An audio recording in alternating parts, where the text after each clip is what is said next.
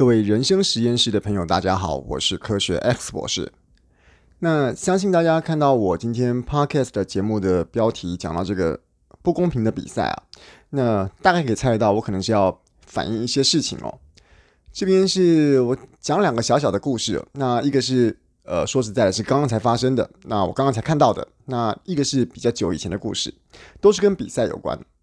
我们来想象一下一个比赛哈，不论是给这个学生参加也好，或是给社会人士参加也好，那比赛一定是有比赛的规则、比赛的这个奖励，然后跟比赛的选手、跟比赛的一些项目，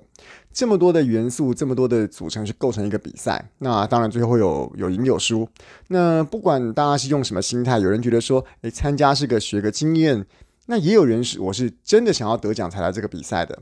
那不管怎么说，毕竟比赛就是个比赛，它必须要有它的制度，必须有它的公平性。可是哈，我刚刚所讲的都是针对针对参赛者，针对这个参赛的选手来看。可是呢，有另外一群人可能会用另外一个角度来看一个比赛，就是主办单位。我以一些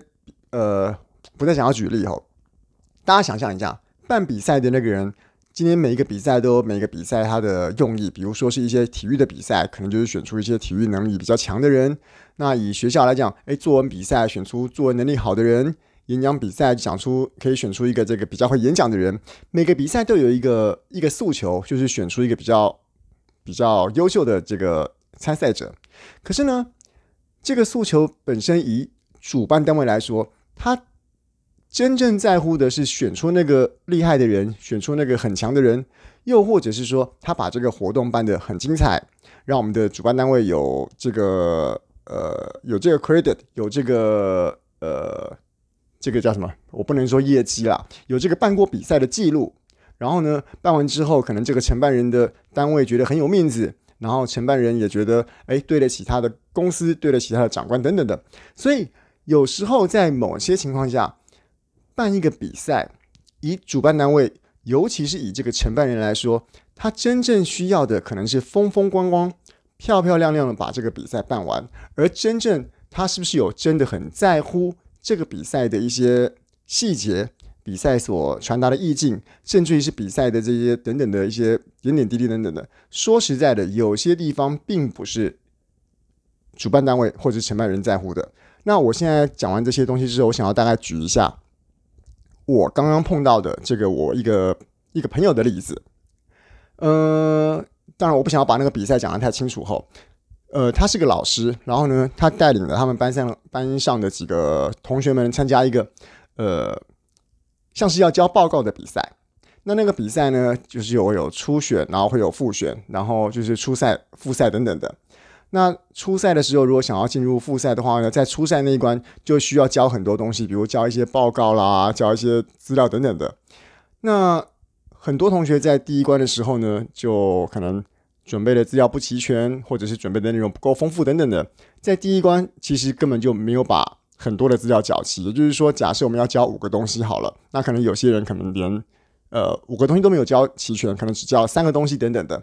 所以呢，理所当然，就是那些人可能就没有资格进入复赛。结果问题就来了，今天啊，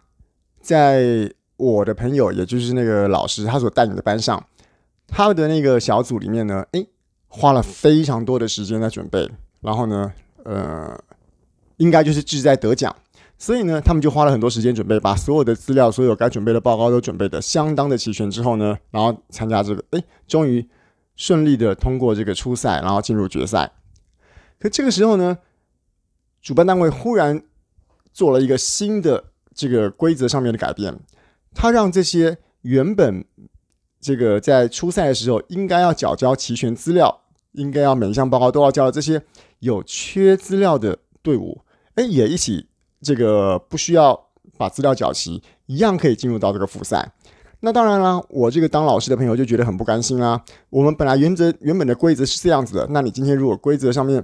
呃，已经开始了，那就不应该有所更改。本来说好是什么样什么资料都要交才有资格进入复赛的，那你现在觉得，哎，这些人好像没有交齐全的资料也可以参加。那他所得到的主办单位的回复是说，嗯，这个因为我们主要是为了鼓励这些选手啦，鼓励这些同学们。那这个老师您给我们的这个意见呢，我们明年会来做一些改进，这样子。这就是回应到我刚刚说的，今天这个情况下，有可能是真正达到这个初赛过关目标的组别不太多，然后呢，大部分的人可能都没有把这个资料交齐，也就是说，等到真的复赛那天，很有可能因为人太少，场面很冷清，搞不好现场还很难看。那也因为这样子，我今天承办人会不会被被他的长官、被他的这个任职的单位觉得说，哎，奇怪，你怎么办一个活动人这么少啊？而我为了要解决，而这个承办人为了要避免这样情况发生，就把这个一开始初赛这一关的门槛，在进行比赛之后，哎，把它放宽了。那当然了，今天这个是一个很不好的事情哦。我刚刚说我要举另外一个我看过的例子，也是一样。那一次刚好我自己就在评审里面，他实际上要在一个，他也是一个像是要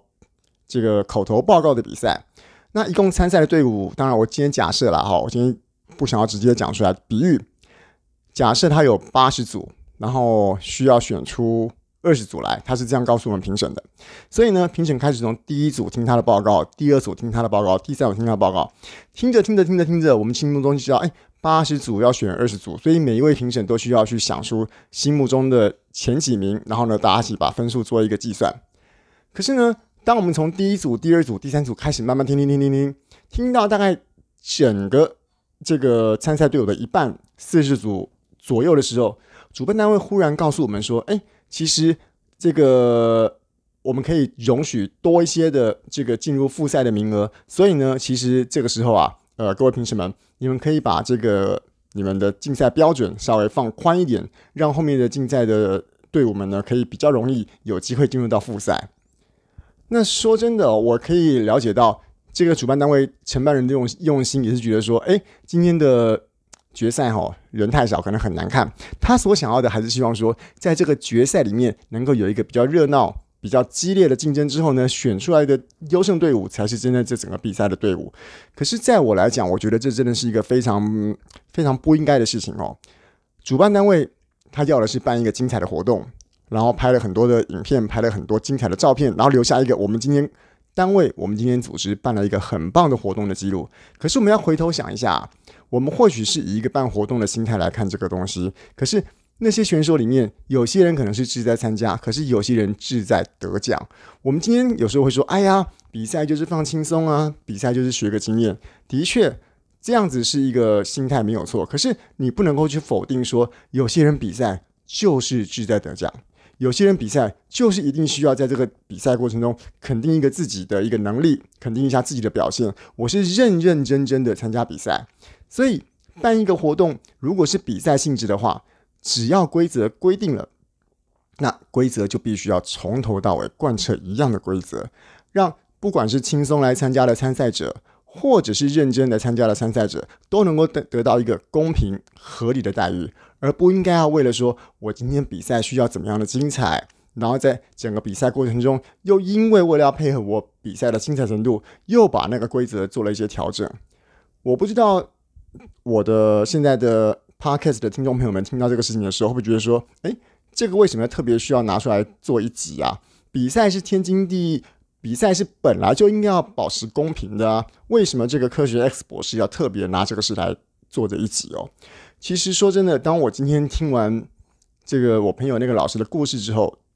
我把它转述给一些人听，我得到的很多反应是。诶，其实这种事还蛮常发生的。如果在办一个活动的时候，有些时候为了让活动的好看，为了让活动感觉比较丰富，的确很多时候会在比赛的过程中改变那个游戏的规则。那我觉得这是一件真的是蛮不应该的事情。而我自己回想一下，在我曾经担任过一些竞赛的评审经验之中，的确会有这种情形发生，所以我才特别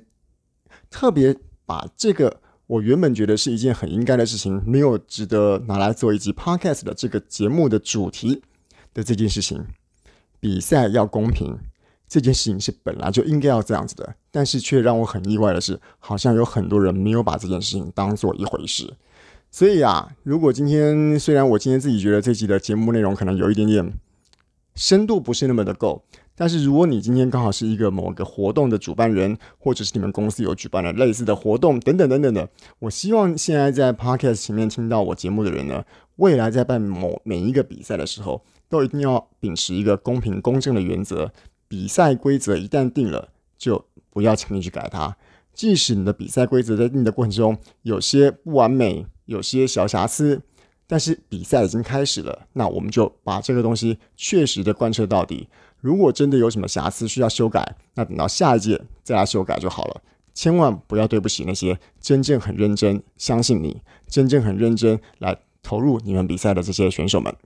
好了，这就是今天的人生实验室内容。自己听完之后觉得有点沉闷，那很高兴今天跟大家分享这个我刚刚这几个小故事。那如果你喜欢我们的频道的话呢，也当然也希望订阅我们的人生实验室。那我是科学 X 博士，我们今天的节目就到这边喽，拜拜。